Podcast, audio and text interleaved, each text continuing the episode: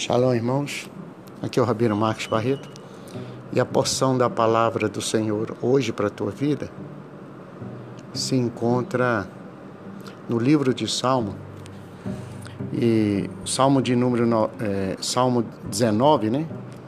E verso de número 10, onde está escrito assim: Mais desejáveis são do que o ouro. Sim, do que muito ouro fino e mais doces do que o mel, e o licor dos favos de mel. Pois bem, esta é a palavra de Deus, esse é o Logos, e transformá-lo em rema é o nosso dever.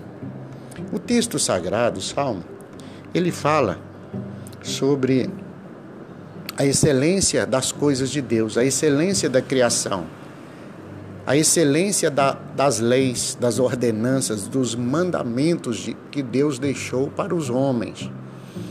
Esses mandamentos, eles são maravilhosos, né? É, nós chamamos de leis, né? ordenanças, né? Em hebraico seria mitzvot, né? As mitzvot, ou seja, os mandamentos, né? E aí o texto diz: mais desejáveis são do que o ouro. Sim, mais do que muito ouro fino. Alguém pode pensar assim: ah, mas as leis do Senhor, elas já foram extinguidas, já acabaram, já não existe mais. Extinguiram as leis do Senhor. Mas não tem isso na Bíblia. As leis do Senhor continuam, continuam prevalecendo. Você nota que o, o sol ele continua nascendo no mesmo lugar e o final do dia ele se põe no mesmo lugar. Você vê que a estrela, a, a lua, o sol, o mar, tudo está no governo do Criador. Deus não mudou as leis. Deus não extinguiu as leis. Os homens podem dizer que as leis acabaram, não existe mais lei. Mas isso não é a verdade bíblica. A verdade da palavra de Deus é que a palavra dele permanece para sempre. Portanto, devemos obedecer a Deus. E aí o texto diz: são mais desejáveis do que o ouro, ou seja, as leis do Senhor.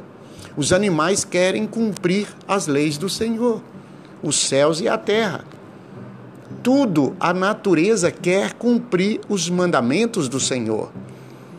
O homem é que se tornou rebelde por causa do pecado e aí disse que não existe mais lei, que acabou, que extinguiu e não tem mais. Não, isso não é verdade. As leis do Senhor são mais desejáveis, são mais puras. As leis do Senhor é mais, elas são mais puras. Ela é pura, tão pura e tão desejável como mel, doce como mel e desejável como ouro.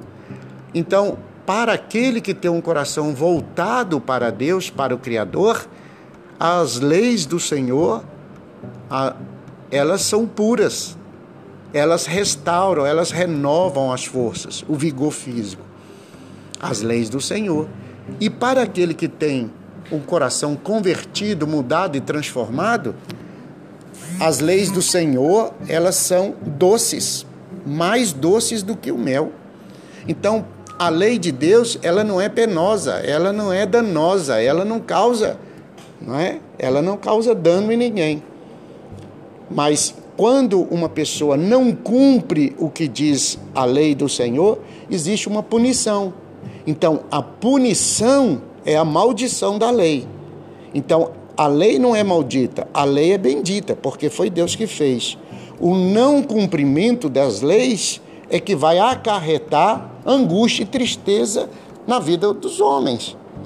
Então, as leis existem, elas continuam existindo. Os mandamentos do Senhor são verdadeiros. O que não acontece é dos homens interpretarem, ou o que acontece é que os homens interpretam de maneira errônea e a partir daí causam um dano nas pessoas.